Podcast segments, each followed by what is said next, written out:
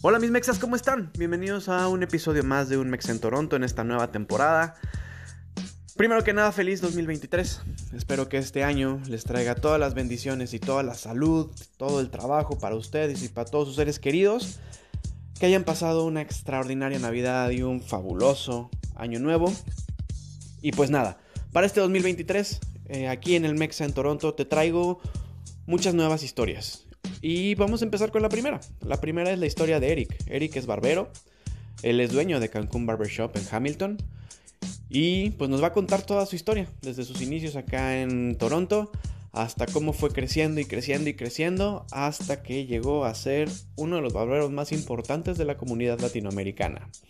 Él tiene, como les decía, su barbería en Hamilton, Cancún Barbershop, les voy a dejar su contacto en, nuestras redes sociales para que le llamen, hagan cita o simplemente le caigan por allá y tengan un, muy buen rato porque además de pasarla súper bien con ellos, te vas a llevar un extraordinario corte de cabello y de barba.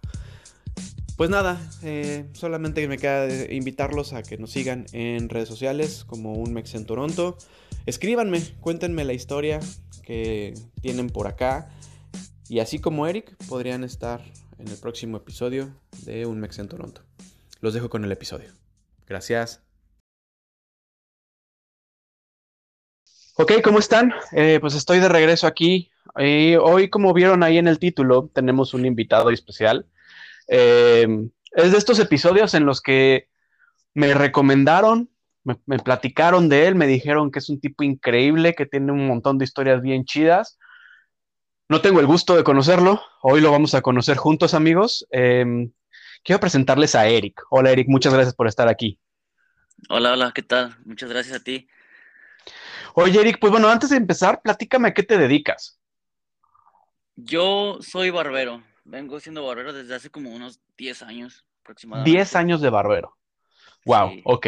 De hecho, por eso, aquí le voy a mandar un saludo a, a nuestro amigo Dani Erna, eh, tatuador chingoncísimo que vamos a tener muy pronto por acá en, episodios. Él fue el que me dijo, ¿sabes qué? Antes de mi episodio, por favor, graba con Eric. Y yo dije, bueno, y entonces pues me puse a corretear a Eric porque obviamente está súper ocupado. Y pues se dio, después de unos problemas técnicos al inicio de la grabación, por fin lo logramos. Y, bueno, Eric, eh, pues platícame un poco cómo inicias como barbero. ¿Cómo inicio desde, desde México? Sí, por favor ya desde hace, tenía que como 15 años, 16 años cuando comencé. Ok. Este, y pues comenzó como, como un hobby ahí cortando el cabello a mis amigos. Mm. Este, más adelante pues comencé a, a, desenvolverme más en el, en el, en el arte de la barbería. Y después me gustó, me gustó el ambiente y así fue como me metí de lleno. Perfecto. Oye, ¿de qué parte de México eres, Eric?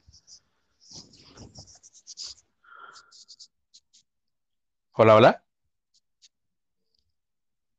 Se nos fue Eric. Ahí estás, ya estás. No te preocupes. Eh, ¿De qué parte? Te preguntaba que de qué parte de México eres. De Aguascalientes. De Aguascalientes. Aguascalientes. Perfecto. Oye, Eric, y, bueno, eh, me cuentas que 10 años empezaste como a los 15, eh, como, como, como hobby, y después de ahí le seguiste dando. ¿Y qué pasó? ¿En qué momento dijiste, sabes qué, no es Aguascalientes, me voy a ir a Toronto? Pues por un cliente, un cliente en específico, se, llama Fernando, muy buen amigo mío. Él fue el que, el que me motivó y me, me, me invitó a venir a Toronto. Y ¿Eso hace cuánto me invitaba, Me, ya fue, no, sé, ya tiene tiempo, creo que como unos 12 años, no, sí, como unos 10 años también, justo casi cuando empecé. Este, yo lo conocía y, y, se hizo mi cliente y, y mi amigo. Este, Yo siempre quise inmigrar, yo, yo, siempre quise salir como del país, ya sea Estados Unidos, Canadá o incluso Europa. y, y, me latía, me latía un buen la idea de venirme a Toronto.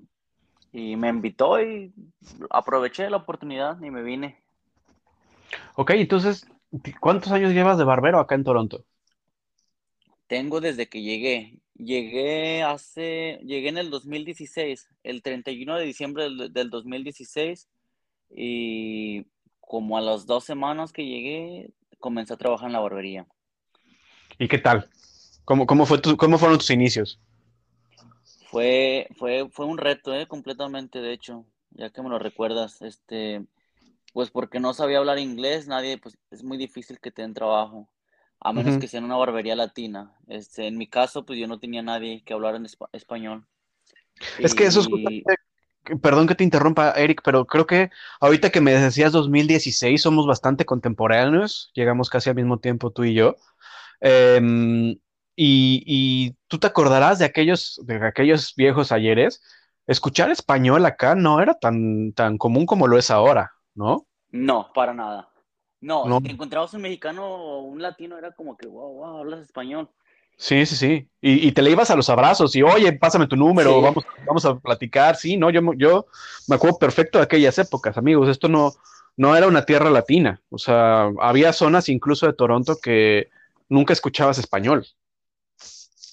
Pero bueno, te interrumpí, perdóname. Cuéntame que, cómo, fue tu inicio en, las barberías, porque aparte me dices que no hablabas nada de inglés. No, pues yo, yo comencé trabajando yo en una carnicería por parte de un amigo que fue el que me consiguió trabajo. Ok. pero pues yo trabajaba de lo que fuera, mientras tuviese dinero, ¿verdad? Nunca me importó, pero lo mío, lo mío siempre me, me pues fue la barbería. Me gustaba el ambiente, es lo que mejor sabía hacer. Y encontré una barbería cerca del, del, pues de mi trabajo. Y yo les, me ofrecí como voluntario, de hecho. Mm me ofrecí como voluntario y porque yo fui y les dije que si necesitaban ayuda y me dijeron que no, que estaban bien.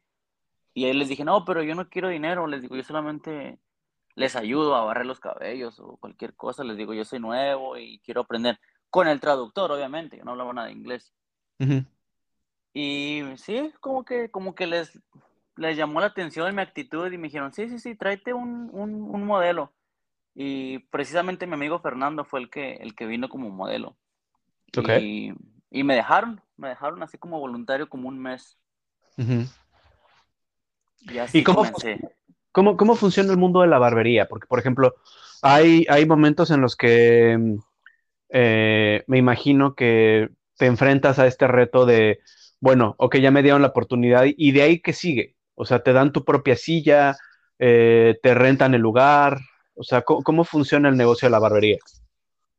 Pues para mí, en, mi experiencia, sí, me dieron una silla, pero no, no era como que fuese mía, era como que, ok, este día no trabajó este fulano, pues vente, vente de este lado, aquel día no trabajó este otro, vente de este otro lado. Mm. Este, Pero sí, normalmente obviamente llegas, te, te dan tu estación, tu silla, tu área de trabajo. Este, en la mayoría de los casos tú tienes que proveer tu, tu, material y ya te traes tus cosas y así es como te empiezan a, dar clientes, obviamente.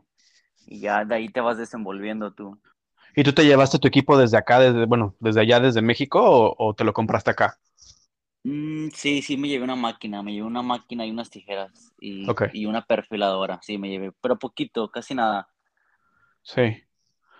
¿Y, cómo fue este? Porque me imagino que obviamente el, estilo o, la idea cambia mucho, ¿no? Entre el mercado. ¿Llegaste con canadienses o de qué, o de qué nacionalidad era tu primera barbería? Fueron iraníes. Iraníes, ok. Ellos tienen una, cultura muy, muy avanzada, ¿no? De la barbería. Pues ah, no, hasta cierto punto. Tienen, cada quien tiene su, su, cultura, su, su estilo. sus técnicas, pero no, no, no, avanzada, yo no diría que avanzada. Nada más tienen sus, su propia técnica. Ok. Sí, sí, sí, pero sí, son, son buenos, buena gente, este, trabajadores también, muy, muy amigables. Yo no tengo nada, nada malo que decir con ellos, al contrario, siempre me ayudaron y me apoyaron. Bueno, ¿y, cuánto tiempo estuviste con los iraníes? Yo creo que estuve como unos dos meses. Ok, ¿y de ahí qué siguió? Y de ahí conocí a, Lucy, que es otra amiga mía. La conocí por medio de los grupos de mexicanos en Toronto. Yo comencé a anunciar mis cortes de cabello y un día ella me contactó diciéndome que si me interesaba trabajar en una de las mejores barberías de Toronto. Así fue como me la, me la presentó su barbería. Y, y fui, fui a una entrevista de trabajo y por lo mismo de que yo no hablaba inglés, como que, como que el, el jefe dijo, no, no, este, más adelante, porque él está buscando a alguien que hablara inglés, porque pues, sus barberías como te digo, recuerdas que hace tiempo casi nadie hablaba, pues, no se veía mucho latino como, sí, hoy en día. Entonces, no. era como que tuviesen clientes latinos. Incluso nunca, mm, a lo mucho conocía a dos o tres personas que hablaban español en, todo el tiempo que trabajé allá. Entonces, pues para, para él yo no era como que lo que estaba buscando. Entonces me rechazó la primera vez, como que ya cuando me vio dijo que eres bueno, pero pues no sabes hablar inglés y yo no sé hablar español. Me dijo su jefe y, así quedó. Después al tiempo yo entro a una competencia por parte de, de, los iraníes, de la barbería de los iraníes, y me vuelvo a encontrar a su jefe y ahí le gustó, como que ahí le sorprendió cómo trabajaba. Y yo creo que dijo, no, pues sabes que vente así, aquí a ver cómo lo hacemos. Y, y sí, así comencé. ¿Cómo se llamaba la barbería esta de, de, Lucy? ¿Dónde estaba Lucy? Se, se llama em, em, Empire Barbershop, como Imperio, Imperio de Barbería. Me suena mucho. ¿Está en un, está, en un, en el downtown? Sí, está en downtown, en, en Queen West y Spadina. Oh, sí, llegué a ir una vez ahí. Justo al lado de H&M. Sí, sí, sí, sí, sí, sí, que está como para abajo, ¿no? Exacto, es un basement, sí, sí, sí. Oh, sí, sí. Uno, uno de mis primeros cortos acá me lo hice ahí. Qué curioso. ¿De verdad? Sí, sí, sí. Bueno, es que amigos, ustedes no me conocen, pero yo tengo una muy buena barba. Y, antes tenía cabello, ahorita ya no lo tengo porque pues la vida de Toronto me, me, hizo que se me cayera, pero este, tenía una buena mata y una buena barba. Este mundo de la barbería lo conozco bastante, bastante bien. Qué curioso, sí, sí conozco Perfect Empire. Y este, ¿y cuánto tiempo duras en Empire? Yo creo que, ah, no recuerdo exactamente, pero sí unos ocho meses por ahí. Está rudo acordarse, ¿no? Para atrás. Sí, sí, sí, sí, la verdad que sí. Sí, fueron un par de meses. Oye, Eric, y mientras tú, mientras tú te dedicabas a esto de la barbería, ¿tenías algún otro trabajo o era lo único de lo que vivías? Recién cuando yo comencé como, como, como voluntario, no tenía nada de paga, o sea, yo estuve prácticamente presentándome de 9 de la mañana a 9 de la noche y no tenía ningún sueldo, o sea, yo iba y me, no me llevaba nada. Si, si hacía un corte, este, me daban que fuese la propina, no sé, a veces 2 dólares, 5 dólares, 10 dólares, y pues es prácticamente lo que me llevaba. Entonces yo sí necesitaba algún tipo de ingreso y me metí a trabajar como en limpieza de construcción. Ok y ahí, ahí trabajaba un día o dos días por semana y me alcanzaba para la comida y ya el resto pues le seguía metiendo a la barbería. Y cuando llegas a Empire, que, que suena como ya que, que, ya entraste como un poco más como barbero, que eh, ahí ya estabas trabajando formal con él. Con, sí, no, ahí fue donde se me, donde se me, me cambió la vida por completo porque pues yo estaba ganando muy poquito te digo, a veces me llevaba, a veces no, y entro a un lugar donde, donde es pues, una barbería, está, está hermosa la barbería, grande. Sí, está increíble. Sí. Son buenos, este, entonces tienen un tráfico increíble de clientes, entonces había, por, lo, por ende había demasiado ingreso, había mucho dinero, y, y yo de no ganar nada, a, ganar pues bastante, este, de no ganar nada, ganar bastante, pues no, cálmate, se me, se me reseteó la vida ahí. es que es chistoso y, no me dejarás mentir, pero cuando le pegas, le pegas, ¿sabes? Y, creo que eh, esto lo he platicado ya en otros episodios y un episodio más adelante que, ya, que ya les contaré, o que más bien ya se enterarán, pero todos coincidimos. Hay un momento, o sea, primero estás, estás pasándola terriblemente mal, pero llega un momento en que le pegas y de ahí ya te seguiste. O sea, es, cuestión de encontrar justo el momento. Entonces, tu momento fue en Empire. Sí, sí, ahí fue donde, donde pues pasé de la, de la incertidumbre, pues, la, a, la abundancia.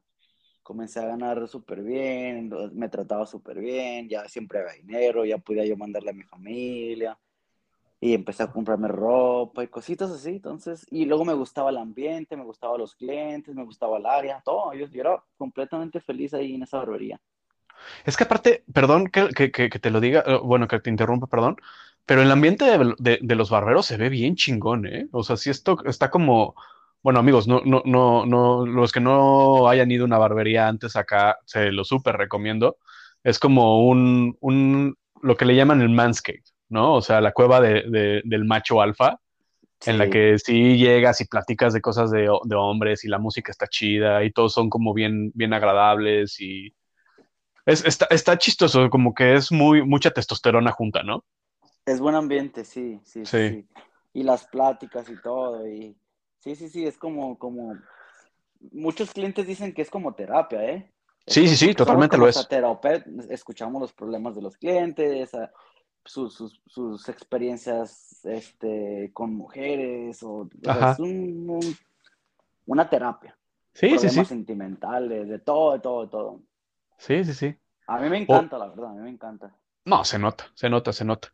Oye, Eric, y bueno, y duras en Empire, dices que más o menos como unos ocho meses, ¿y qué pasó? Y si te encantaba.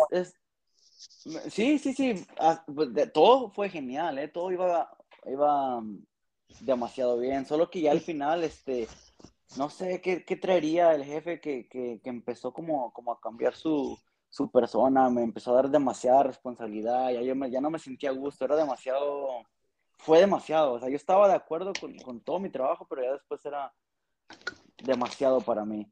Y me, empezaron a, me empezaron a ofrecer más oportunidades de trabajo en otros lugares y, decidí, decidí darme, darme un tiempo y, ahora sí que conocer más barberías, conocer nuevos lugares y empecé a moverme. O sea, decidí salirme un tiempo, salí, más bien me, decidí salir y fue como comencé a trabajar. Después trabajé con, con, un, con unos latinos y después trabajé mm, con unos italianos Después de los italianos fui para con unos chinos y después de con los chinos trabajé con unos filipinos y así. Y ahí adquirí toda, pues, demasiada experiencia. No, se escucha. Y es que ahorita que decías lo de Empire, de que te empezaban a dejar mucho trabajo y que te empezaban a cargar la mano, no me dejarás mentir, eso nos pasa mucho a los mexicanos. Como, en, eh, como que culturalmente estamos acostumbrados a trabajar y trabajar y trabajar y trabajar y aparte esforzarnos por siempre hacer las cosas bien. Y eso, aunque no lo crean amigos, eso, eso pasa muchísimo, ¿eh? pasa muchísimo. Tú que me estás escuchando, Mexa explotado acá en, en, en, Canadá, no te sientas mal, todos pasamos por esa. O sea, a todos nos ha pasado que, que, nos cargan la mano en el trabajo. Aparte, yo tengo una máxima acá, es si lo haces una vez, ya lo haces siempre como si fuera tu trabajo. Entonces, si te encargan algo y lo haces, o sea, ya, se te quedó para siempre, ¿no? Ahora, platicas mucho de, que ahorita te cambiaste con latinos y luego italianos y luego filipinos y luego chinos. Eh, me parece sumamente interesante porque lo que bien dices de la experiencia, yo lo he vivido, como les digo, soy cliente ha sido de las barberías eh, y estuve rebotando de barbería en barbería como por fácil dos años porque nomás no le encontraba, ¿sabes? Primero fui con, con unos, unos, unos, negros, primero fui, después fui con unos canadienses, pasé por varias barberías canadienses pero no me gustaba lo que hacían, ¿no? Encontré un barbero peruano, em, difícil de encontrar un barbero peruano, fue, fue un, gran descubrimiento, eh, pero aún así, aunque era peruano, pues como que no le agarró la onda y dije, bueno, ok, hasta que llegué con unos italianos y me gustó mucho el estilo que tienen los italianos. Es un estilo muy limpio, muy elegante, muy, no sé, ahí quedé. Ajá, ahí fue donde me quedé justamente eh, con mi barbero Ando, así se llama, y, es extraordinario. O sea, digo, de tú nada voy a tener que ir con Eric porque ya, ya se me antojó, pero... Hay que probar, hay que probar, sí. Pero Ando, Ando, justamente ahorita que lo decías, dije es que es eso, ¿no? O sea, es, es conocer toda la multiculturalidad de, la profesión. En, en, tu caso, ¿qué crees que, que, haya sido la diferencia entre cada, entre cada cultura? Digo, sé que hay pues muchas, pero ¿cuáles serían las principales? Pues como dices, eh, unos tienden a ser más limpios, otros tienden a tener mejor calidad, otros tienden a tener mejor servicio, otros son más agradables, otros son más... Cada quien tiene lo suyo, pero sí, sí, los, sí se diferencian entre ellos bastante. este, los italianos tendían a ser más, como más, como, ¿cómo le llaman? El, el old school, que es como Sí, la vieja escuela. La vieja escuela, exacto. y, y, pues el, el, afeitado es diferente, sus toallas, como lo hacían todo era diferente. Ajá. Los chinitos, los chinitos pues son buenos, pero son más como que volumen. Ellos te sientas y así como te sientas te levantas. O sea, yo sea rapidísimo. La calidad era muy baja, pero, pero pues bueno, pagabas 10 dólares también, ¿no? No es como que podías pedir. Sí, es lo que te iba a decir, el corte de 10 dólares, ¿no? Sí, sí, te, pasan una podadora, pero pues no te puedes quejar porque pagaste 10 dólares, ¿no? Exacto, sí. Pero, pero son buenos, ¿eh? O sea. Sí. A su manera de ellos son buenos. Obviamente cada quien, yo, yo estoy más en, yo trabajo más el detalle, más los detallitos, las cositas pequeñitas, y ellos no, ellos pues te quitaban el cabello largo que traías, te, te perfilaban y listo. Ok. Era más, más, más rápido. De los filipinos nunca, no tengo, tengo cero referencia de los filipinos. ¿Qué me cuentas de los filipinos? Son muy parecidos a nosotros, yo diría. ¿Sí? sí, demasiado. Son, son muy similares. No tanto su, físico, sino la cultura. este, las hay que recordar que están conquistados por españoles, entonces muchas de nuestras raíces son parecidas. Cierto, cierto. Y yo no sabía, ¿eh? Fíjate, ahí aprendí historia con ellos.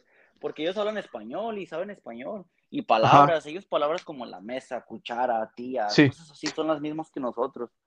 Y incluso ellos ven las telenovelas mexicanas. Ajá, y no me dejarás mentir, uno pensaría que dices, bueno, tienen palabras en español muy, muy conocidas y bueno, entendemos el, idioma filipino, pero no.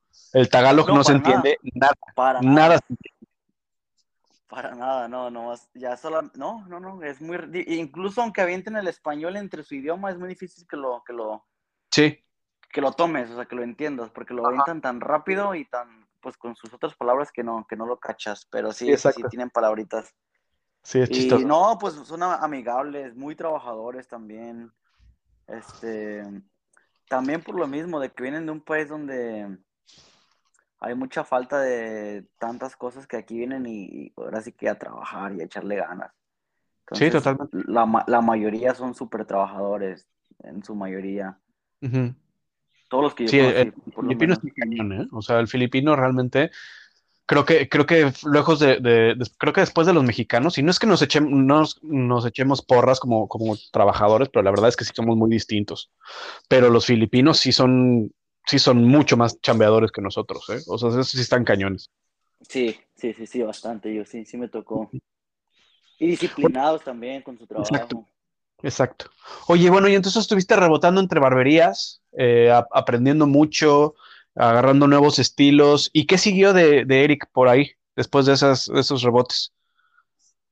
Este, pues, me abrí mi propia barbería. Abrí mi propia barbería. Este. ¿Cuándo? Fue justo hace cuatro años. Ok. Porque justo por ahí iba mi siguiente pregunta. O sea, ¿cómo fue el negocio de la barbería en la pandemia? O sea, tú ya habías abierto tu, barbería. Sí, sí, yo, sí, yo abrí. Yo abrí mi barbería como. Ay, no me. Mira, con la barbería tengo, con esta nueva que tengo es hace un, casi, voy para el año. Okay. después de esa estuve en mi casa por un año exactamente. Y después de ese año estuvimos por dos años en la otra, dos años, sí. Desde el 2018, literalmente todavía, duré un año en Toronto y al año me vine para acá. ¿Para acá dónde? ¿Ahorita dónde estás? Para, para Hamilton. Hamilton, ok. Sí, aquí es donde abrí la barbería.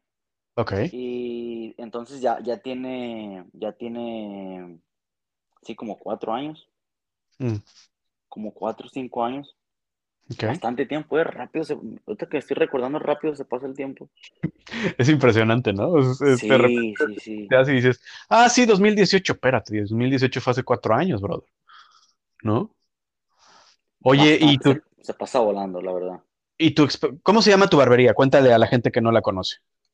Se llama Cancún Barbershop. Cancún Barbershop. Y dices que empezó en 2018. ¿Cómo, ¿Cómo, te atreves? ¿Cómo, ¿Cómo das ese paso? Porque tú no me dejarás mentir que no es lo mismo estar trabajando en una silla o estar eh, reportándole a un jefe que un día decir, ¿sabes qué? Ya me toca a mí. ¿De dónde viene esa inspiración? ¿Cómo fueron los retos? Algo que nos puedas platicar de eso. Pues todo empieza cuando yo ya no estoy a gusto en, Empire Barbershop. Es, siento, me siento como que explotado, ¿eh? Sumamente explotado. Este, no creas, ya después extrañas a tu familia y todo eso y, estás ganando dinero, pero llega un punto en el que ni el dinero te da esa tranquilidad, esa paz mental. Entonces, yo, yo me siento así y decido pues salirme, dar un break. Tengo unos pequeños, así como, pues malentendidos con, con, o sea, tomo una actitud muy, como muy posesiva, como si yo fuese de su propiedad. Ya no me gustó eso. Entonces, de ahí comienza todo. Empiezo a moverme de barbería en barbería y pues resulta que, que, efectivamente esa barbería es la mejor. Una de las mejores. O sea, yo no encontré el ingreso que encontraba que yo tenía en, en, esa barbería, el ambiente, la calidad, para nada, todo era diferente. Y, y voy, pues voy trabajando de barbería en barbería pero también eran, o sea, cada quien tiene lo suyo, pero también como que eran inexpertos, ¿no? Eran, no, como que no lo dominaban tan bien el, el, negocio de la barbería. Entonces había mucha escasez de clientes y mm. por ende de ingresos. Entonces, con uno, de mis clientes me, me propuso venirme a, a, Hamilton y rentar como, sí, como la mitad, porque él tenía un estudio de tatuajes y me ofreció que, que en el estudio de tatuajes me podían rentar una área en la que yo podía abrir mi propia barbería. Y, y, pero en el momento yo no tenía dinero. O sea, él, me dice, yo le digo, no, pero pues yo no tengo dinero. Me dice, no, no, este, yo te, yo te compro todo, te compro todo, la montamos, dice, y cuando, cuando comiences a ganar dinero, cuando te empiece a ir bien, me empiezas a pagar. Y pues para mí se me hizo como perfecto. Dije, wow, sí, pues qué si, chingón. si, él si, él si me abre una barbería, él, y después me da oportunidad de, de yo pagarla, pues qué más quiero.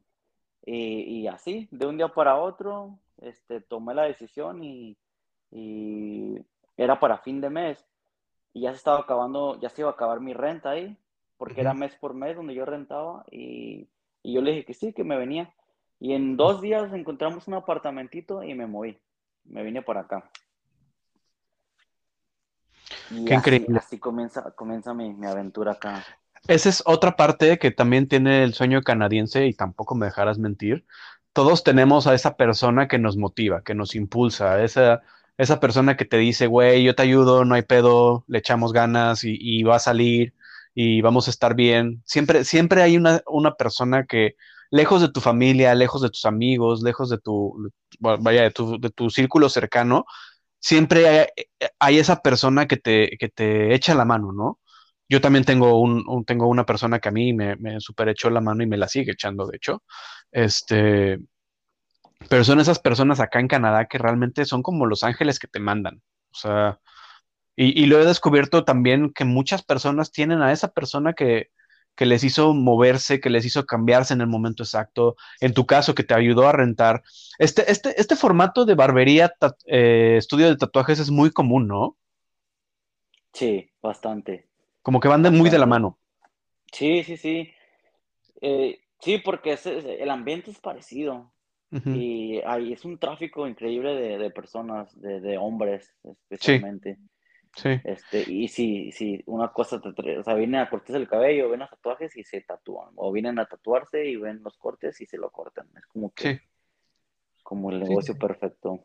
Sí, es redondo, es redondo, ¿sabes? O sea, es como el lugar así como perfecto, ¿no? Oye, pero a ver, entonces, eh, estabas en Toronto, te mueves a Hamilton. Para los que no, tengan mucha referencia acerca de Hamilton, Hamilton es una, es una ciudad de las más grandes de, Ontario. Este, es una ciudad súper bonita. Para quien no, tenga, no haya tenido chance de visitarla, por favor vayan, es una ciudad súper linda. Y está ubicada, si nosotros hacemos un, o sea, si tomamos un mapa, es, si recorre, hacemos una línea alrededor del lago Ontario, como yendo de Toronto hacia las cataratas del Niágara, Hamilton es una de las, de las ciudades del medio. Y Hamilton tiene, tiene dos características. Una, es una ciudad muy linda y es como, como bastante, bastante importante dentro de Ontario, porque tiene el estadio de, del Tim Hortons, donde tiene su propio equipo de fútbol americano. Em, y además, eh, Hamilton es una, es una, tiene una comunidad bastante latina, ¿no? O sea, tiene una bastante, bastante grande. Y está creciendo. ¿Cómo te fue ahí con, como regresar a, casa, como esta parte de volver a atender latinos? Porque me imagino que ahí fue, cambió un poco, ¿no? Tu, tu giro. Fue, fue curioso porque, no, te esperarías que sí, pero no, yo, yo como, como los que me ayudaron eran canadienses. Oh, entonces por, ende fueron puros canadienses mi entorno. Ok. Eh, fueron puros canadienses, entonces, no, para nada, yo no conocía a ningún latino al principio, a ninguno. Porque eran puros, ahora sí que puros blancos. Porque, sí, Chad, René, todos ellos son, son, son gente bueno, güeros, nosotros le decimos güeros, ¿verdad? sí. Este, eran puros güeros y yo trabajé con ellos y, luego ellos traían a su familia y sus amigos y sus primos y, y, yo era literal estar entre puros blancos, puros blancos. Poco a poco empecé a conocer a un mexicano, a dos, este, y luego esos dos trajeron a más y llegó en un punto en el que al principio fue demasiado difícil, porque cuando yo me vengo a Hamilton, yo no conozco a nadie. O sea, es como llegar a Canadá nuevamente. Exacto. Yo no, yo no tengo contactos, yo no tengo amigos, no tengo conocidos, no tengo nada. O sea, yo llego, me ubico, me presentan con, con, con, Chad y Chad me presenta a sus amigos y así poco a poco. Este, mi inglés, este, yo pues lo sigo aprendiendo, lo sigo aprendiendo. Mm, pero estaba muy, pues no tenía, no tenía inglés. Ellos fueron los que me enseñaron inglés. Chad era una persona, hasta la fecha, sigue siendo uno de mis mejores amigos, súper paciente, noble, él siempre me apoyó, siempre, especialmente con lo del inglés. Eh, y ahí fue donde me desenvolví. Ya hasta que llega un punto en el que me acliento bastante, donde ya no, no puedo yo con tantos clientes. Y fue como, como conocí a Luis, uno de mis, mis compañeros de trabajo, barbero también. Él comenzó a trabajar conmigo. Después vino Frank, y después de Frank vino este Albert, y después de Albert viene Antonio, y después viene, y luego contratamos unas recepcionistas, y después colombianas, Angélica, este, y otra chica también. Y así, así se formó, se formó el equipito de trabajo, y aquí estamos todos echándole ganas. Pero fue, fue difícil. Al principio Hamilton para mí fue un reto, reto de vida, una experiencia de vida. O sea, no solamente mover y comenzar de nuevo, no, fueron retos que nunca vi, me esperé, pues. No, claro. No, claro, y me imagino más, más tratando de dedicarte a lo tuyo, ¿no? Porque habemos muchos que llegamos acá a tratar de dedicarnos a lo nuestro y al final del día terminamos dedicándonos a algo completamente distinto, ¿no? O sea, tratamos de, de dedicarnos a lo que en México nos enseñaron que sabíamos hacer y resulta que acá desarrollas unas habilidades distintas, ¿no? En tu caso, no solo desarrollaste habilidades distintas porque aprendiste de otras culturas, sino que te profesionalizaste en lo tuyo.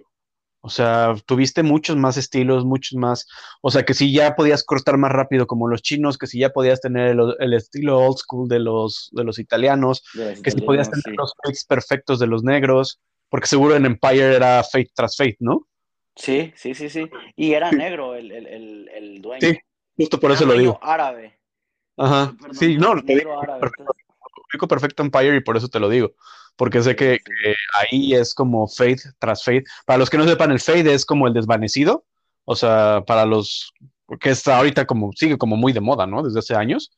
Este, que es que empieza el cabello desde arriba como medio estúpido y baja hasta no tener nada, ¿no? Entonces, eh, ¿Ves? Sí, sí, sí me la sé, hermano. Sí me la sé. Sí, sí, sí. sí tienes, tienes buen conocimiento. Ya estás para, para ser barbero también tú.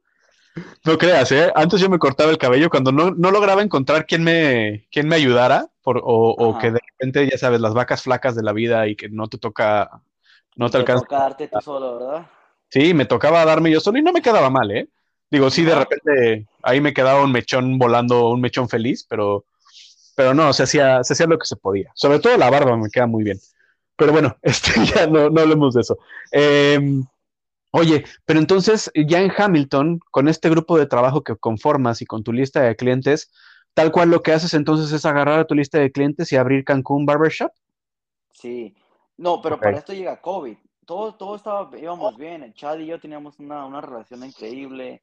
Compartíamos el, el, este, el estudio, la mitad era de él, la mitad era mío, cada quien pagaba su renta. ¿Chad era tatuador? Eh, Chad era el tatuador, así es. Ok. Y Y llega COVID. Llega COVID y pues la situación se pone difícil, no solamente para nosotros, sino para la mayoría de la gente. Entonces, pues yo era tantos nuestros clientes y, y tanto, no, paramos, ¿eh? O sea, paramos. Cuando, cuando, cuando comenzó este, el COVID, paramos, pero después, no sé, era como que muy depresivo estar en la casa, no hacer nada, estar encerrado. Y, y, los clientes seguían y seguían y seguían y pues poco a poco comenzamos a seguir haciendo clientes por debajo de la mesa, obviamente. Sí, sí, es que es lo que te iba a decir. Profesiones como la tuya no, no solo estaban no permitidas, sino que estaban prohibidas. O sea, si te, si te veían trabajando o si te veían operando una barbería o cortando cabello, demás. No, no, olvídate, era una eran unas gigante. O sea, sí, sí, eran problemas graves. 20 mil dólares a 50 mil dólares y... No, no, no, sí era, sí era mucho. Pero lo hacíamos muy discretamente, teníamos una, una entrada en la parte de atrás. Obviamente no, era legal lo que hacíamos, no era legal, pero bueno, pues teníamos que sobrevivir. es que había que sobrevivir, había que comer, hermano. Yo claro. te, yo te entiendo. Y, y yo cuando platiqué, eh, tuve otro experimento con otro barbero antes de encontrar a Ando. Eh, justamente terminando la pandemia y hubo, ¿te acuerdas esta etapa híbrida en que ya se podía cortar el cabello, pero no podías hacer muchas cosas y no se podían quitar el cubrebocas y, había como muchas restricciones? Ahí conocí, conocí un barbero que me decía, es que tuve que, tuve que hipotecar mi, mi, barbería para sobrevivir, ni siquiera para, para, para el negocio, sino para sobrevivir yo porque pues el apoyo del gobierno sí llegaba y sí, sí hubo préstamos y sí hubo un montón de cosas, pero no era un ingreso fijo ni un ingreso que, que aguantara suficiente el gasto que ya se tiene, ¿no? No, para nada. Imagínate, pues mi renta valía 3 mil dólares de la casa. Imagínate. Tenía que pagar renta de la casa, más renta de, del, del, negocio, más, más el pago del carro, más el seguro, más la comida. Sí, más, todo, más todo lo que te vas dando de vida, ¿sabes? O sea, sí, sí, sí porque ya no eres el, el que sobrevivía con, sacar una renta de 500, 600 dólares el cuartito. O sea, tú vas avanzando y tú solito vas creciendo, ¿no? Así es, sí, sí, sí. Los gastos crecen, crece el trabajo, crecen los gastos, este, y, y, así, y así toca, tocaba, tocaba pues, buscarle la, la, salida todo esto y, nos vimos ahora sí que obligados a, a seguir trabajando. Y lo hacíamos, pero hasta cierto punto el dueño del, del, negocio en el que estábamos, el que era el dueño del edificio, pues, a él no le gustaba que, que, cortáramos, que siguiéramos trabajando, entonces él, él nos echó a la policía. Bueno, él llamó a los de, a los de la ciudad de Hamilton. Órale. Y vinieron vinieron a, nos reportó, literalmente nos reportó. Pero qué raro porque nos reportaba y no quería que trabajáramos, pero quería que le pagáramos la renta. claro. Es imposible. Sí, no, claro, eso es absurdo, pero ese tipo de cosas absurdas las vivimos mucho en, durante la pandemia, ¿no? Era, no te puedo bajar la renta, pero tampoco te puedo, me puedes dejar porque tenemos un contrato, ¿no? Y era como de vato. O sea, güey, ¿cómo, ¿cómo te pago, güey? ¿No? O sea. Eh, sí. Y bueno, así fue, así fue como, como sobrevivieron. Así fue como sobrevivimos, sí. Porque. Oye, pero. Pero, pero espera, nos, saltamos una parte importante. Te echó a la policía y, ¿qué pasó? No, no pasó nada porque este, no, pues no podían comprobar que estábamos trabajando. No, siquiera, no fue la policía, fueron los de reglamentos. Bueno, ah, los de los reglamentos. ok, los de la ciudad. Aquí se les llama by law, que es como ah, los ah. de la ley o algo así, los del no, no, ni, ni idea, ¿eh? ¿No? Sí, reglamentos, reglamentos. es como que la palabra exacta. Sí. Mm, llegan y nos llaman la atención, nos dicen que pues que nos, que nos reportaron y él mismo dice, él mismo, no, yo entiendo que la situación este, pues no está fácil, es difícil, pero bueno, yo vengo aquí no porque yo venga a buscarlos a ustedes, sino porque nos, están levantando un reporte y tenemos que atender el reporte. O sea, incluso el, de reglamentos se, se portó súper bien, él dijo que le entendía, o sea, es como que él, en pocas palabras dijo, no, oye, si están trabajando, pues yo entiendo que lo tienen que hacer, yo no tengo nada en contra de ello, pero bueno, este es mi trabajo. No, claro. Y, y, vengo a, pues a llamarle la atención. Y pues ya dije, no, no tiene sentido, porque si va a estar reportando a, la ciudad. Cada vez que entre un cliente o que ve algo ahí, movimiento, dije, no, no tiene caso. Y, nos fuimos, nos fuimos de ahí. Mm. Yo me fui para mi casa, yo abandoné la barbería. Este, y me puse a cortar cabello en mi casa. Y en mi casa, pues nadie me decía nada. Porque, no, pues, ¿quién te dice algo? No, mis vecinos súper buena onda, todos nos quieren demasiado. Este, no, tengo una relación increíble con todos mis vecinos. Entonces, fue como que el lugar perfecto y así me la llevé por un año. Incluso me vino, me fue hasta mucho mejor porque ya no tenía que pagar renta y los, claro, los mismos. Sí, eran y, pues ya no tenía que salir ni de mi casa. Literalmente me, me levantaba, me bañaba, desayunaba y ya los clientes estaban llegando a mi casa. Terminaba, cerraba la puerta, limpiaba, me metía a bañar y a dormir. Qué Era como que estaba perfecto, ¿eh? Yo no me, yo no, a mí me, a mí me fue súper bien después de eso en, en, el, en el COVID. Gracias a Dios. Este, sí, no, no me quejo. Y es que lo que dices de los de, los bailo pasó mucho, ¿sabes? Como ellos también, ellos tenían el trabajo más complicado de la pandemia. O sea, decirle a alguien que no trabaje para que, para que sobreviva, ¿sabes? O sea, eso era como, a mí también en, lo que yo me dedicaba durante la pandemia, sí llegaron varios bailo y, me decían, es que te tengo que decir, pero no te tengo que decir, ¿sabes? O sea, misma actitud que, te, que, que tuvieron contigo, o sea, ellos obviamente no levantaban, no levantaban reportes, no levantaban nada, o sea, era como un, como una advertencia, pero ellos mismos entendían cómo estaba el pedo, ¿no? O sea, era imposible que, quisieran hacer algo, ¿sabes? Sí, no, ellos agarraban bien, bien la onda, cómo, cómo estaba todo Oye, bueno, y entonces. imagino que había gente agradable. No, sí. Que no. no, claro, hay de todo. O sea, hay quien sí realmente eh, se sigue al pie de la letra la cosa y hay quien realmente es como más humano, porque esto nos pasó a todos, ¿sabes? O sea, no fue como un lugar en específico que tuvieran que ir a revisar, sino era todo el mundo, todo el mundo estábamos igual. Todo el mundo nos tocó lo mismo, sí. Oye, hermano, y bueno, ¿qué? ¿Ahí qué pasó? Entonces, un año y se empiezan a levantar las restricciones poco a poco. ¿Y, y cómo, cómo viviste ese cambio? ¿Qué hiciste ahí? Pues me quedé en mi casa, me quedé en mi casa porque, porque me estaba ahorrando bastante dinero, este, fue súper cómodo, pero lo mismo pasó. Después llegó un punto en el que ya tengo tantos clientes que, ya eran demasiados carros, demasiada gente entrando y saliendo, y ya tomaban los, los parqueaderos de mis vecinos, entonces a los vecinos como que ya no les empezó a gustar todo eso y ya se me empezó a salir como que de las manos. Mm. Porque al inicio era yo y después ya tenía a Albert y a Luis conmigo.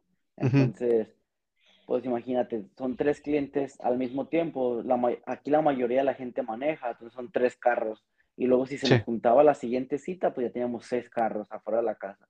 Y era como que ya era un poco incómodo para nosotros y para los clientes, porque pues al, fin, al final del día la casa no está hecha para, para un trabajo de clientes. Claro y, comenzamos a buscar y, uno de mis clientes, este Anthony se llama, él es dueño de, de, propiedades aquí en Hamilton y él me ofreció, me ofreció un, la propiedad en la que estábamos. Entonces vengo, la vemos y, y, me gusta el tamaño. Este, no me gusta tanto la ubicación, pero me gusta, me gusta el área. O sea, no me gusta la ubicación, perdón, pero adentro el área de trabajo es gran, está súper grande. Está grandísima y, nos favoreció bastante. Entonces, nada, sí, conozco a Anthony y, fue de manera que tomé como que mi decisión de salirme de la casa y comenzamos con el proyecto de Cancún. Ahí fue donde le llamamos Cancún Barbershop. para los que para los que conocen Hamilton y viven en Hamilton o en los alrededores, ¿dónde está ubicado Cancún Barbershop? Está en 125 Victoria Avenue. Es justo downtown, pues se puede decir que es downtown, en el centro de la ciudad. Ok. ¿Y por qué no te gustó la locación? Porque es área residencial. Oh, ok. No, no es como si estuvieses en, en, Queen West o en Spadina o así. No, no, no. Es de cuenta que es un área residencial. Este, la casa es una casa, es una casa gigante. Nosotros tenemos todo el basement. O sea, la ah, parte de abajo, el sótano, esa es, nuestra, nuestra, nuestra barbería, está ubicada aquí. Ok. lo que me llevó a tomar esa decisión fue que que nos dimos cuenta que no necesitábamos ubicación. Mm. Ya tenías a los clientes, ¿no? Claro, sí, ya teníamos a los clientes, teníamos más de los que podíamos hacer. Entonces, no, y no necesitaba, no, no, y no teníamos ubicación. Ahora, ¿te imaginas si fuésemos a una avenida grande? O sea, simplemente con los clientes que ya teníamos más los, el, el, el flujo que iba, el tráfico de, de, nuevos clientes que iba a llegar, iba a ser demasiado. Entonces no podíamos de igual manera. Y, y nada, pues el, el, la ubicación era buena, pero el precio sí. El precio era bastante um, llamativo. Mm. Entonces dije, pues dale, nos vamos al basement, ahorramos dinero, ¿no? Aunque no tuviésemos mucho trabajo, no teníamos gastos grandes. Entonces, vamos a estar bien. Y así, así comenzamos aquí. Ok, pues, pues felicidades. Eh, ¿Cuál crees que haya sido tu principal reto ahora como, como jefe? ¿no? Porque por muchos años fuiste eh, ayudante, fuiste barbero, pero nunca habías, bueno, sí ya llevabas un rato como comandando un equipo, pero ya tener tu propia barbería representa unos retos distintos, ¿no? ¿Cuál crees que es el principal reto? El principal reto, pues, este, el dirigir, no creas, el, el, el, estar a cargo y hablar con tu equipo de trabajo, el estar organizando, este, se escucha mal, pero ahora sí que, que el estar mandando, tienes que aprender a mandar, tienes que aprender a hablar a la gente, comunicarte con la gente para que no se ofendan, para que te encargues de que todo, que todo vaya como debe de ir. Y no creas, ¿eh? cometiendo errores, cometiendo demasiados errores, este, teniendo buena comunicación con, con, con, mi equipo. Este, pero el reto, el reto en sí es ese, este, saber, saber, aprender a ser jefe, ¿sabes? Porque como dices, estás impuesto a trabajar para alguien y de pronto te toca tú ser el, el líder y, y, tú decirle a la gente qué hacer. Y ya es demasiada responsabilidad, porque ya no solamente es tu responsabilidad tuya ni de tu familia, sino la del negocio y la de las familias de la gente que trabaja para ti. Ya mucha gente come de ti. Claro, ya estamos hablando que son cuatro familias, porque todos mis, o sea, mi equipo de trabajo, los barberos tienen, tienen familias, tienen esposas, tienen hijos, este, rentas, entonces tú eres la cabeza y tú tienes que encargarte de que siempre haya ese ingreso, siempre esté ese flujo, este, que el servicio esté bien, que, que, que mantengamos limpio. No, crees como, no, es, es, tiene demasiados retos, demasiados. Y en general, ¿cómo ha sido tu experiencia? ¿Cómo te sientes siendo cabeza de equipo? Ahorita ya es más relajado. Al inicio fue, fue demasiado estrés, demasiado. Como ahora me, me, da, me da, risa porque dices que, que, la vida de Toronto te tumbó el cabello. Me pasó igual, ¿eh? el. Es horrible, ¿verdad, hermano? Sí, no, era, era una cosa alarmante. Para mí fue alarmante porque yo tenía demasiado cabello y, y, se me empezó a caer como si estuviese como sarna. Es como los perros que se les caen los pedazos de cabello. Así me caía. Y yo dije, no, pues yo me voy a morir, tengo algo, tengo cáncer o algo, yo soy así bien alarmante. Y me estoy muriendo. Y pues resulta que es el estrés, ya voy al doctor, voy a una clínica, y me dicen, no, no, no, es que hay muchos factores, este, vitamina, este, la dieta, el estrés es el más grande. Y yo dije, no, pues estrés. Y sí, la verdad. No, y aparte te empiezan a hacer una lista, te empiezan a hacer una lista de, ok, ¿qué tal comes? No, pues como cuando puedo, no, ok, tache, güey. ¿Y qué tal duermes? No, pues la verdad es que no puedo dormir por el estrés, tache. Este, ¿y qué tal eh, te hidratas? No, pues tomo agua cada vez que tengo tiempo, ¿no? Pues tache, ¿no? Sí. Entonces ahí vas acumulando y dices, no, pues güey, vato, con razón te estás quedando calvo, güey, ¿no? No, no, y calvo es poco, era para que estuviéramos casi muriéndonos. Yo no dormía bien, yo no comía bien, no, no me ejercitaba, este, no tomaba tiempo para mí, era puro trabajo, malpasadas, desveladas, estrés, este, no, no, no, una cosa... No, es rudísimo ahora sí que hasta casi que entré en depresión por lo mismo, porque no sabes cómo lidiar con, con tanto. Sí, no, no, es que, es que es muy rudo, es muy duro cambiar el chip de, ok, no hay bronca, no pasa nada, porque uno como empleado te preocupas por tus propios pedos y hasta ahí acaba, ¿sabes? Eh, pero ya como jefe tienes que pensar en un, en un, en un abanico de, de, situaciones que la gente que nunca lo ha vivido piensa que es fácil, ¿sabes? Y, no, realmente no lo es. Bueno, pues tú lo sabes, ¿no? Sí, no, no, no, yo mis respetos para, todo, para toda esa gente emprendedora que, que anda con sus negocios y todo, no, no es fácil.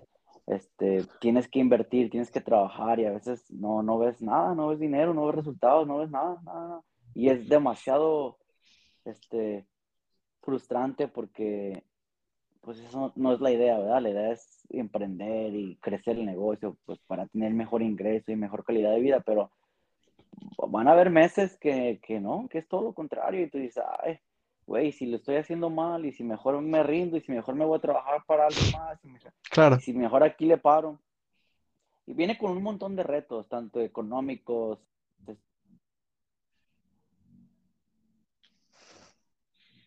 Uy, se nos fue, se nos fue Eric. Eh, a ver si podemos Amigos, perdonen, no sé qué pasó. Eh, tuvimos ahí una falla técnica. Hemos batallado mucho en este episodio con, la tecnología. Pero bueno, ya estamos de regreso. Eric, nos estabas contando que pues, han sido retos muy grandes eh, el tema de tener ya tu propia barbería.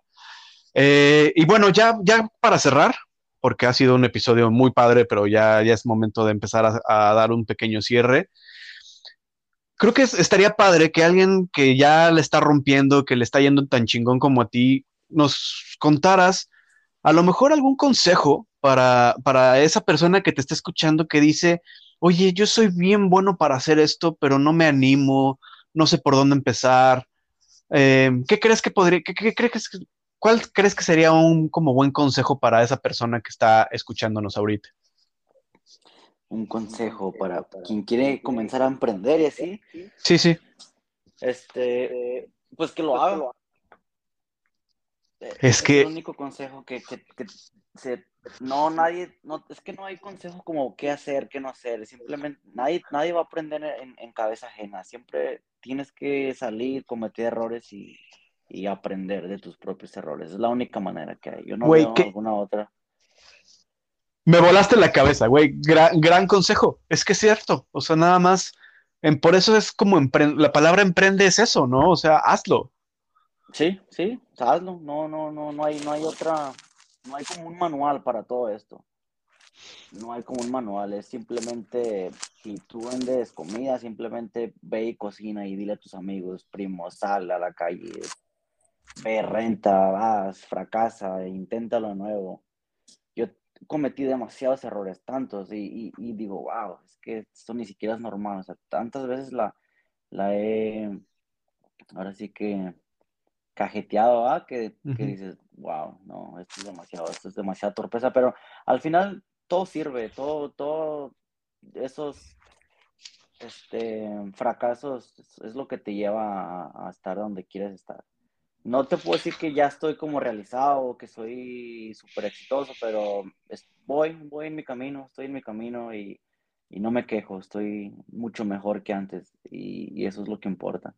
Entonces, para que estas personas que quieran comenzar a emprender, pues que lo hagan, simplemente ve y hazlo. El mejor consejo que pueden tener amigos, ahí está.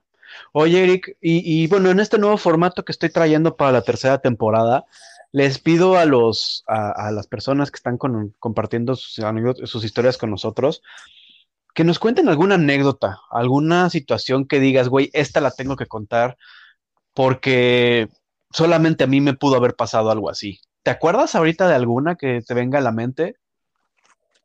La verdad, este, no se me viene nada a la mente así como súper especial, como, como qué tipo, pues, como, no sé, algo, algo divertido, algo, algo fuerte. Por ejemplo, em, yo me acuerdo mucho cuando te voy a dar como un ejemplo para, para, mm, para que te ubiques más o menos de qué, de qué va. Yo en uno de los episodios conté de una anécdota em, en la que yo me acerqué a ayudarle a una chica de otra religión, de estas que están, ya sabes, tapadas con velo y con, con burka y demás. Eh, me acerqué a ayudarle en el trabajo, yo muy inocente y como con estas ganas latinas de ayudarle a la gente. Este, y corte A, corte B, el, yo tenía al marido encima de mí tratando de golpearme porque me, gritaba que yo porque quería algo con su esposa. Oh, wow. Oye, era como, vato, tranquilo, espérate, güey, ¿no? O sea, yo no, yo no, no, no nada, güey, o sea, nada más le quise ayudar, ¿no? Algo así, güey, algo, algo, algún choque cultural, algo, algo que digas, güey, esto estuvo muy cagado, ¿no? Uy, no, pues es que es que debes de tener tantas historias, hermano, con... con tengo tantas, pero pues hay, hay, hay, unas que no, no, no, no sé si, si o sea, experiencias y, anécdotas, así como, pues me ha pasado de todo, me ha pasado, me ha pasado donde me he quedado, me he perdido en el, en el camión, me he tomado el base y, y, me he quedado literalmente en la madrugada en áreas donde no pasa el, el tren y sin dinero y sin celular y y, me tocó caminar, de esos que ya no sientes ni los pies, ni las orejas, ni los dedos, y, ahí es donde empiezas hasta a llorar, ¿no? Dices, ay, güey, ¿qué, ¿qué, estoy haciendo aquí? Esas son durísimas, esas son durísimas. Sí, sí, sí, es, es, fuerte. ¿Te pasó en eh, Toronto o en Hamilton? Sí, no, en Toronto, en Toronto. Recién que llegué, recién que llegué me, me, perdí. No, me perdí un montón de veces, pero esa fue una de, de las más... Porque yo sentía que me moría, que me, me, iba a congelar en las calles. Ah, aparte en invierno. Sí, fue eso fue en invierno, yo me quedé, me fui, pues es que yo no sabía. Se me apagó el celular y yo no sabía dónde pararme y me paré donde, donde terminó. Y era, me recuerdo que era por Lakeshore, allá por parte del mar, entonces el, el por el, perdón, el lago. Llega más el, el, aire, el frío, ¿no? Estaba, era un infierno, pero de, de hielo. Sí, sí. me perdí, me tocó caminar, este, pero pues yo creo que eso le pasa a todos, ¿no crees? ¿No, no te pasó a ti? Muchas veces, güey. A mí, ¿sabes qué me pasaba? Em, yo me quedaba dormido en el software. O sea, los primeros meses que son de trabajo rudísimo, me quedaba dormido y el software daba la vuelta. O sea, porque a veces la gente no, te ayuda, no te baja, o, los mismos conductores no te avisan, nada más se cambian de lugar. Y entonces yo me dormía en una estación, iba de la estación A a la B, por decirte algo, para los que no conocen mucho el sistema, y de repente despertaba, abría los ojos y ya estaba en la misma estación en la que había empezado pero de regreso. O sea, y era como de, güey, una hora completa, se me hacía tarde para el trabajo. No, es que, amigos, em, es el tema del, transporte es un tema, un tema que merece todo un episodio porque hay cada aventura, cada, cada cosa que nos pasa, y también me pasó tener que caminarle, o sea, de que trabajas en la madrugada y ya no hay transporte. Ya no hay transporte. En o pasa cada media hora, cada 45 minutos, cada hora. No, y Toronto está gigante, es una cosa exagerada, es, un monstruo de ciudad. Es enorme, sí. Sí, es enorme. Es terrible. Oye, pues Eric, eh, de verdad qué gusto, güey, qué gusto conocerte, qué gusto conocer tu historia. Igualmente. Muy pronto les voy a caer por allá a Hamilton. No me queda cerca, no me queda cerca, pero pues por ahí hago una cita y un día. ¿Dónde, vives? Bueno, ¿en qué área más o menos vives tú? No, yo estoy en Toronto, yo estoy en el eh, cerca del downtown en el downtown, porque de pronto vamos allá, nosotros seguido vamos. Yo entreno por allá en un gimnasio. No ah, recuerdo el nombre, pero tengo un amigo que, que me entrena. Este, y estoy yendo a Toronto todos los martes. De hecho, hoy voy para allá. Pues habrá que, habrá que ponernos de acuerdo para echarnos unas frías, ¿no? Sí, sí, estará bien, sí, estará bien. Ah, perfecto. Oye, hermano, bueno, pues antes de cerrar el episodio, em, me gustaría compartir tus redes sociales. Eh, ¿Te encuentran como em, a ti, a, la barbería? La barbería es Cancún Barbershop, así, todo corrido. En Instagram, ¿no? Escucho, en Instagram, sí. Este, La mía es Eric-MX